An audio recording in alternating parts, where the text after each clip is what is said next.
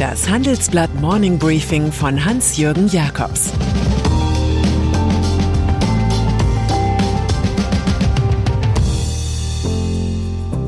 Guten Morgen allerseits. Heute ist Montag, der 10. Januar. Und das sind unsere Themen. Corona-Tests brauchen einen Test. Frank-Walter Steinmeier bleibt nicht allein. Big Pharma baut auf neue Krebstherapien. Test der Schnelltests. Auch diese Woche werden viele Deutsche ihre Zeit im Corona-Testzentrum oder zu Hause mit Selbsttests verbringen.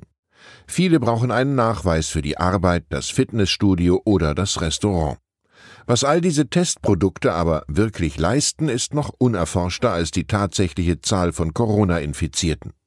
Von den etwa 600 Antigen-Schnelltests auf dem deutschen Markt seien viele bisher nicht von unabhängigen Stellen oder Wissenschaftlern geprüft, warnt Oliver Kepler, Virologe der Ludwig-Maximilians-Universität München.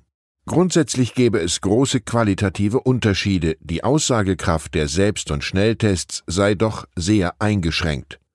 Verbraucherschützer verlangen eine transparente Überprüfung weil das nach so vielen Pandemiemonaten doch ein jämmerliches Bild abgibt, kündigt Bundesgesundheitsminister Karl Lauterbach umgehend eine Positivliste für jene Schnelltests an, die Omikron gut erkennen.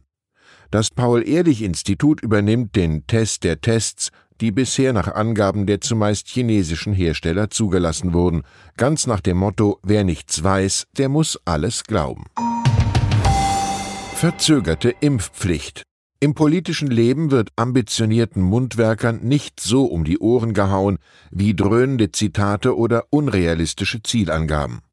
Olaf Scholz, der wie Phönix aus der Asche der SPD ins Bundeskanzleramt geschwebte Regierungschef, ist davon doppelt betroffen. Da ist zum einen sein Merksatz Wer Führung bestellt, der kriegt sie auch, und zum anderen ist da sein Versprechen, spätestens Anfang März komme die Impfpflicht.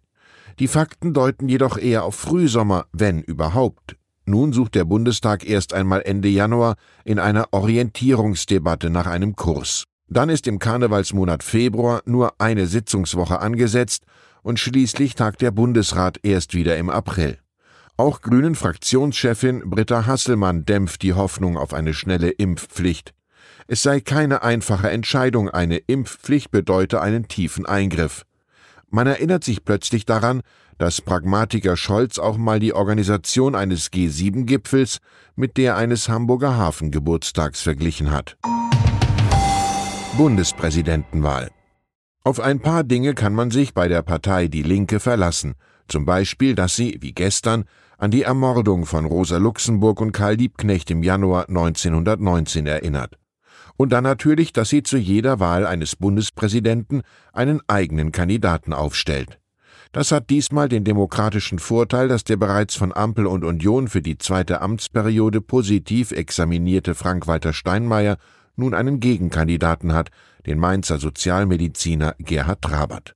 Der 65-Jährige hat keine Chance, will sie aber nutzen, um nach eigenen Angaben auf die Armut und soziale Ungerechtigkeit in diesem Land hinzuweisen. Er will als Fürsprecher von Menschen auftreten, die zu wenig gehört werden, wie er der Süddeutschen Zeitung sagte. Brabant merkt zudem noch an, dass sich Sozialdemokrat Steinmeier in der sozialen Frage ruhig öfter hätte melden können. Ukraine-Krise. Zu jedem Gipfel gehören im Vorfeld Verbalschläge. Das ist auch beim Ukraine-Gipfel von den USA und Russland so, der heute in Genf startet. Der amerikanische Außenminister Anthony Blinken hat Wladimir Putins Land vor den wichtigen Verhandlungen zu einer Deeskalation in der Krise um die Ostukraine aufgefordert. Es sei schwierig, in einer Atmosphäre der Eskalation mit einer Pistole am Kopf der Ukraine Fortschritte zu erzielen.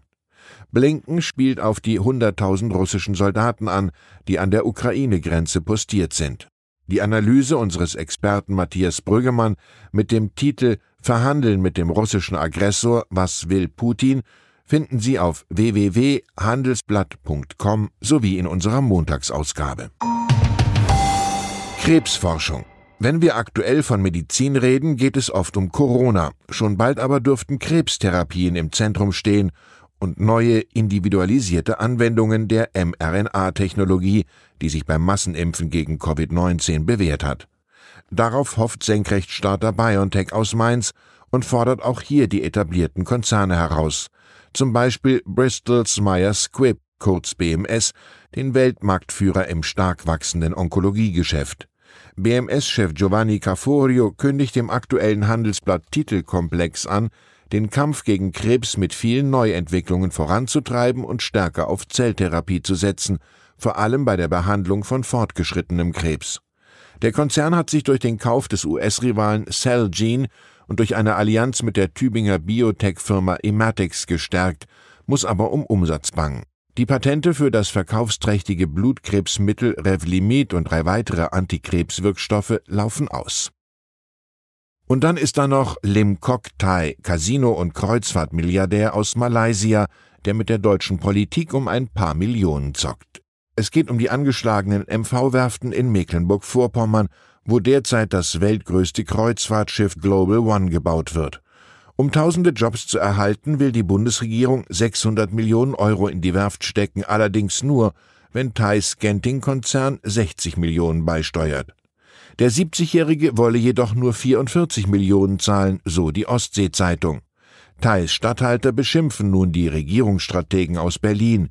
Die Werften jetzt fallen zu lassen wäre der größte ökonomische Fehler, den die Bundesregierung machen könnte. Die IG Metall dagegen fordert einen zügigen Verkauf der Werft in Stralsund.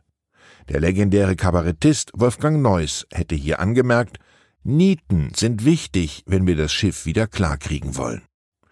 Ich wünsche Ihnen eine gute Navigation durch die Woche. Es grüßt Sie herzlich Ihr Hans-Jürgen Jakobs.